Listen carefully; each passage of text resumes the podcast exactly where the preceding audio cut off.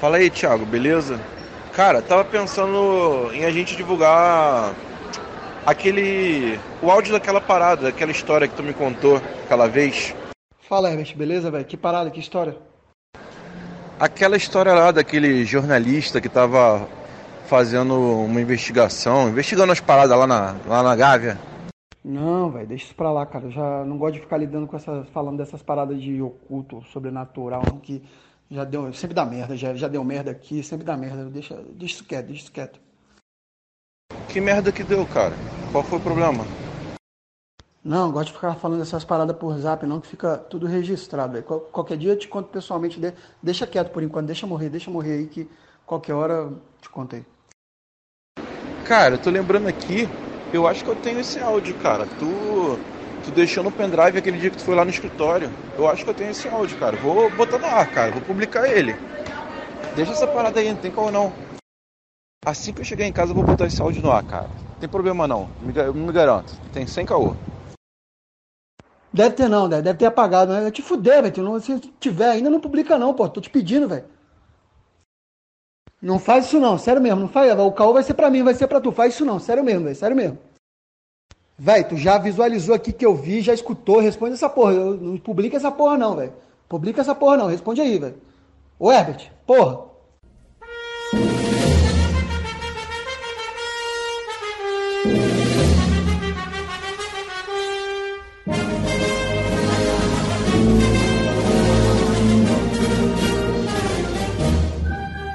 Saudações rubro-negras, nação. Eu sou Thiago Rosas e esse aqui é um novo projeto inovador no mundo dos podcasts de futebol, cara. Uma grande parceria dos podcasts Sempre Flamengo e Flacast Saudações rubro-negras. E que projeto é esse?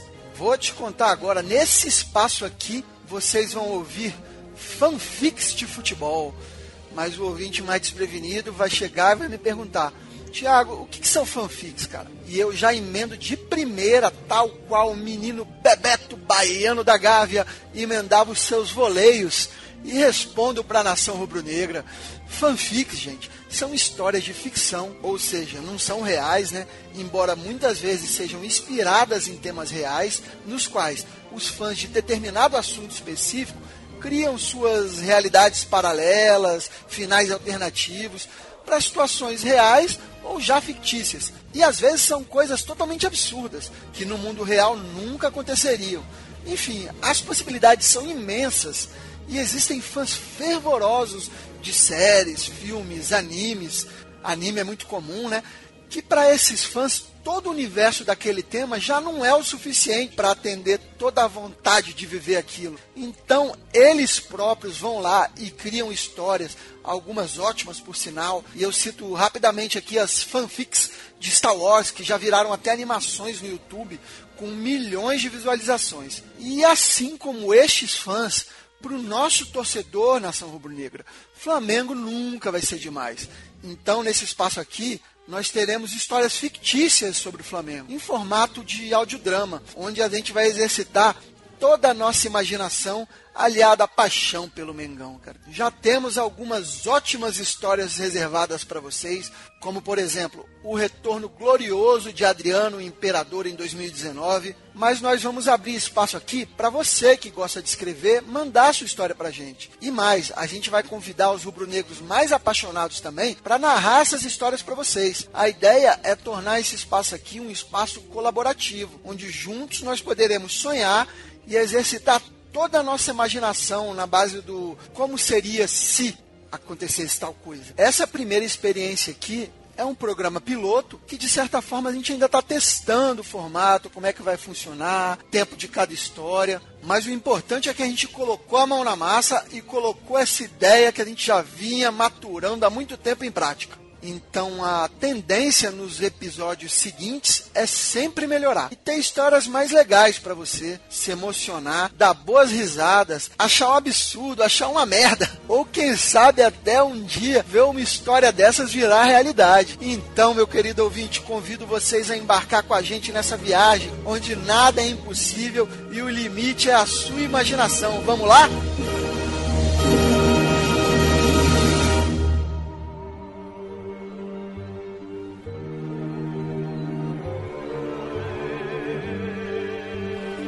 Nós tentamos contar essa história algumas vezes, escrevendo, narrando, mas de alguma forma ou de outra sempre algo estranho acontecia e nos impedia de vir aqui contar esse caso para vocês. É, arquivos que foram deletados misteriosamente, pessoas desistindo de participar do projeto, mudando de comportamento repentinamente ao lerem ou saberem da história, mas, mas hoje ela vem a público. Hoje a gente vai contar para vocês essa história. Então, ouça se tiver coragem.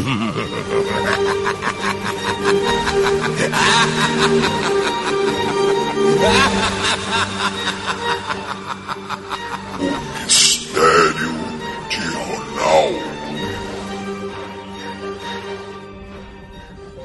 Ronaldo da Silva, jogador do Flamengo desde os 16 anos de idade, jogador do atual elenco do Flamengo. Muitos se perguntam porque o menino de ouro da volância rubro-negra não vinga no time, treina muito bem e quando entra joga bem também mas existe alguma coisa, algum mistério que faz com que as coisas não aconteçam. Que a jovem promessa, possível substituto do Casemiro na seleção, não desponte de vez para o futebol. Muitos boatos especulações são ventilados nos turbulentos corredores da Gávea e no CT do Ninho do Urubu, mas ninguém sabe realmente qual a verdade, ou, ou melhor, ninguém sabia, porque hoje, querido ouvinte, a gente vai desvendar aqui o mistério de Ronaldo.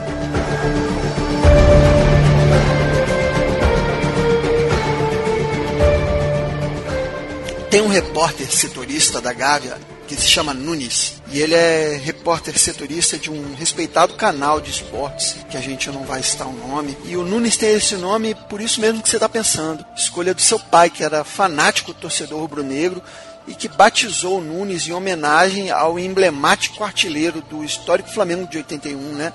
Nunes, autor de gol de final de Mundial pelo Flamengo, foi muito bem batizado. E o Nunes, seguindo a emblemática frase que craque o Flamengo faz em casa, sempre se interessou muito pela base, pelos meninos da base do Flamengo. Mas o Nunes mal sabia que ao se interessar pelo caso do Ronaldo, ele acabaria virando um repórter investigativo e o Nunes começou a prestar mais atenção no desempenho do volante Ronaldo. Enquanto isso, pipocavam debates em programas na internet sobre o suposto motivo do Ronaldo não ter chance no time titular. Ronaldo que está no Flamengo desde bem jovem, desde 16 anos, veio do Paulista, de São Paulo, e era uma das grandes promessas, como né, para jogar como primeiro, segundo volante, e acaba que o Ronaldo nunca é usado. O Ronaldo é um mistério o Nunes aos poucos foi ficando com uma pulga atrás da orelha. Até que um dia, em uma coletiva, após assistir um treino que o menino arrebentou, ele constatou que o Ronaldo novamente não estava entre os relacionados para a partida do final de semana, mesmo com a carência do time do Flamengo na posição, devido a uma série de contusões dos jogadores titulares. Teve o caso que chocou todo mundo, imprensa, torcida, os jogadores também que foi o caso do volante colombiano Cueja, que sofreu uma contusão e teve que ficar 10 meses afastado dos gramados. E a contusão foi gerada por uma entrada criminosa do jogador Fagner do Corinthians em partida válida pelo Campeonato Brasileiro. E a entrada foi tão feia que revoltou até a imprensa paulista. Dez meses por conta de uma entrada do Fagner. O Fagner, não é nada pessoal, mas eu tenho que falar porque eu acho que quem trabalha no futebol tem que condenar para ver se acabam as entradas grosseiras como a que você. Foi muito forte. Isso chocou muito a Gávea e trouxe a urgência de um volante substituto. E numa nublada tarde de quinta-feira, numa coletiva de imprensa do técnico Maurício Barbieri, Nunes resolveu usar a sua vez de perguntar para fazer a pergunta que ele já queria fazer há muito tempo. Ele disse para o Barbieri que vinha acompanhando a evolução do volante Ronaldo e perguntou para o técnico por que o menino não tinha chance no time titular. É, eu sempre deixei claro para ele o quanto ele é importante, o quanto a gente conta com ele dentro do elenco, ele sabe disso, está ciente. O Nunes percebeu que o Barbieri ficou bem incomodado com a pergunta e acabou dando uma resposta genérica, saiu pela tangente. E o Nunes estava decidido, ele ia investigar o que estava acontecendo com o Ronaldo.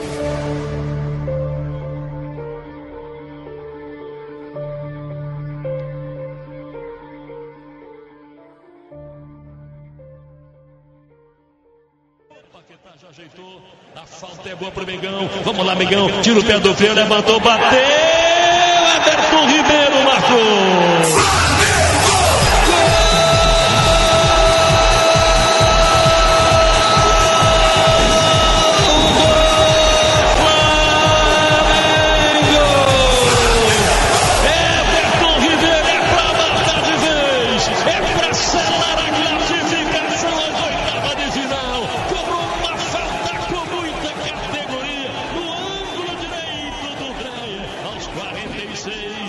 Semana seguinte, o Flamengo se classificou para as oitavas de final da Libertadores num sufoco e os analistas de desempenho do Flamengo repararam que todas as partidas jogadas nesse horário da televisão, 21 e 45, o Flamengo sofria mais. Ele tinha uma pequena queda de desempenho, que levou o Flamengo a adotar uma estratégia já adotada por alguns clubes europeus de treinar no horário do jogo. Ou seja, na semana seguinte, o Flamengo ia treinar todos os dias em horário duplo, sendo um dos horários à noite. Ao contrário do que o Juninho Pernambucano tinha afirmado, vida de repórter setorista não era fácil.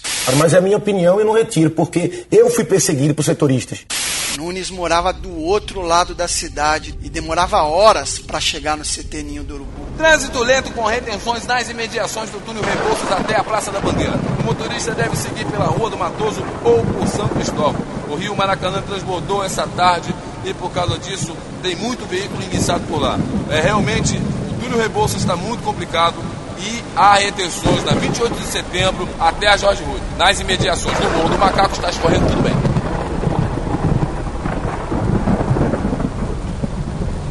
E naquela terça-feira que o Nunes foi acompanhar o treino noturno, a cidade estava um caos. Muita chuva e trovoada. Tava um clima estranho no Rio. E o Nunes, que não tinha nem almoçado para sair cedo investigar algumas coisas do caso Ronaldo antes do treino. Demorou quatro horas e meia até Vargem Grande, onde fica o CT Ninho do Urubu. No caminho viu até alucinações. Devia ser o, o cansaço ou a fome. Nunes viu algumas coisas bizarras no caminho, nessas suas alucinações animais que não existem, cenas que podiam estar num filme de terror. Talvez fosse efeito colateral de uma medicação nova que ele está tomando, um antidepressivo. Mas o curioso é que em uma dessas alucinações apareceu o volante Ronaldo estirado no chão no meio da chuva, vestido com um terno branco e gravata vermelha. Bem bizarro, mas isso acendeu um alerta na consciência de Nunes. Afinal, será que o Nunes estava ficando meio obcecado pelo Ronaldo? Naquela altura do campeonato, o que importava era chegar logo. A viagem foi péssima, mas o ônibus finalmente chegou em Vargem Grande.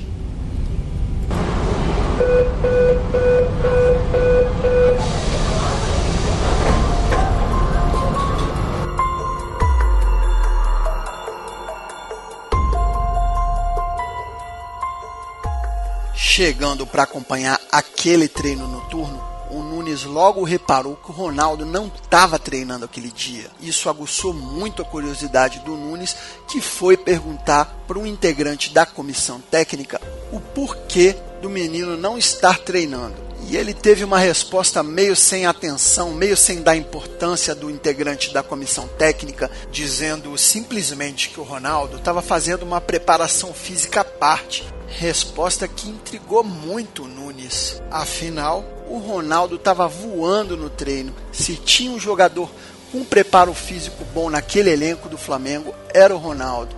Então o Nunes saiu de fininho, foi dar uma volta no CT perambular para ver se pescava alguma informação, alguma ideia. Ele tinha uma intuição que tinha algo ali, e essa mesma intuição falava para ele ir numa sala nova, chamada de Sala da Estatística e Análise de Desempenho dos Jogadores. Só que essa sala não era de acesso liberado. O Nunes ia ter que arranjar alguma forma de entrar ali. Mas repórter setorista sempre tem os seus contatos e o Nunes tinha um amigo funcionário do CT chamado Alexandre. O Alexandre era funcionário antigo do Flamengo e era ligado à oposição. Então, se tivesse algum vazamento, alguma informação ali que fosse interessante via público e não pegasse bem, o Alexandre com certeza ia liberar o acesso do Nunes àquela sala para que o Nunes descobrisse. intuição correta, meu amigo. O Alexandre ia dar o acesso ao Nunes àquela sala, porém, cuidadoso, ele pediu para que o Nunes aguardasse até as 11 da noite, horário que o CT já ia estar tá bem menos movimentado e toda aquela operação poderia ser feita de forma mais discreta.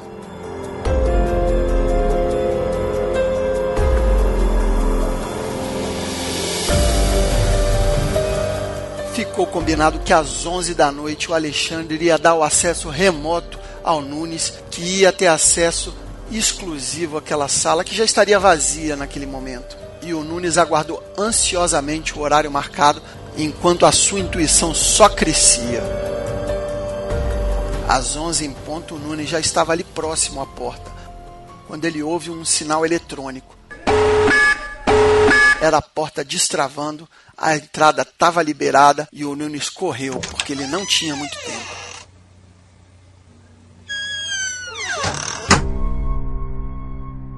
A sala, além de muitos computadores, tinham vários arquivos em papel, uma papelada sem fim, e o Nunes começou a revirar aquilo e reparou que existiam pastas com o nome de cada jogador. Dentro daquela pasta havia todo o histórico do jogador, mas todo mesmo, todo histórico esportivo e pessoal, cada gripe, cada chute que o jogador deu no jogo, tava tudo ali, era muito completo e em alguns momentos beirando até a invasão de privacidade da vida do jogador. Mas jogar no Flamengo é isso mesmo.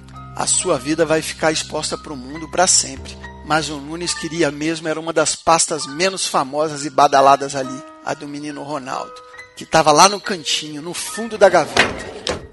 Nunes puxou a pasta, abriu e se debruçou em cima daqueles dados e números e mais números.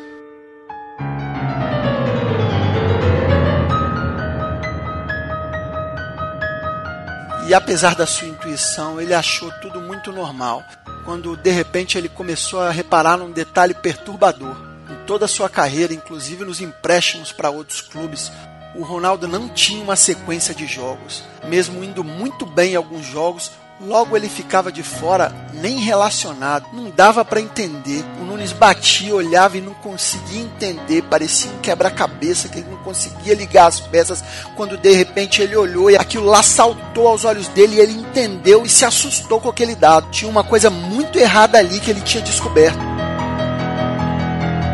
O Ronaldo simplesmente não jogava nenhuma partida no horário da noite.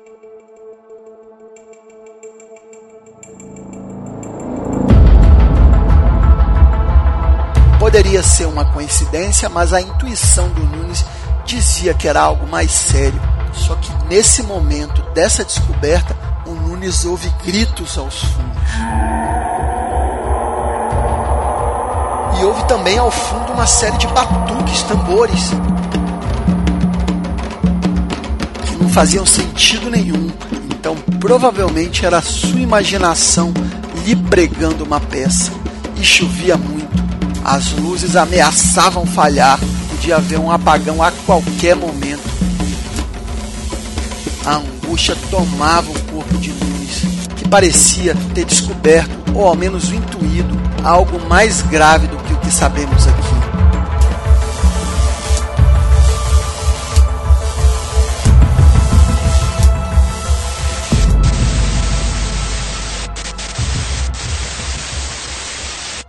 É, eu não sei se eu vou poder continuar a contar essa história. Meu computador já falhou diversas vezes. Eu recebi algumas, eu recebi algumas, eu recebi algumas ligações muito estranhas.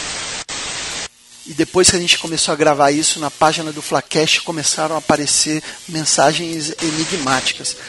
Eu estou deixando isso salvo no feed porque eu não sei, porque eu não quero perder toda essa informação gravada de novo, misteriosamente, como a gente tinha gravado isso tudo e de repente todos os arquivos sumiram. Então, independente do que aconteça, você tem essa história registrada aqui. Ei! Não, não, não, não, não, não! Ah!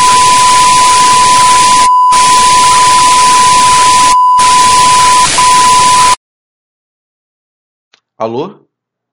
Alô? É, pessoal, aqui é o Ebert falando, o cara que postou o, o áudio da, dessa história que vocês devem ter escutado. É, eu não sei o que aconteceu, mas eu perdi o contato com o Thiago, cara. Ninguém tá conseguindo falar com ele. É, mas essa história vai continuar. Em breve eu, eu continuo contando essa história. Não, ainda não terminamos. Essa e muitas outras. Muitas outras histórias ainda serão contadas. É, mas deixa eu ir nessa, galera. Acho melhor não, não arriscar mais.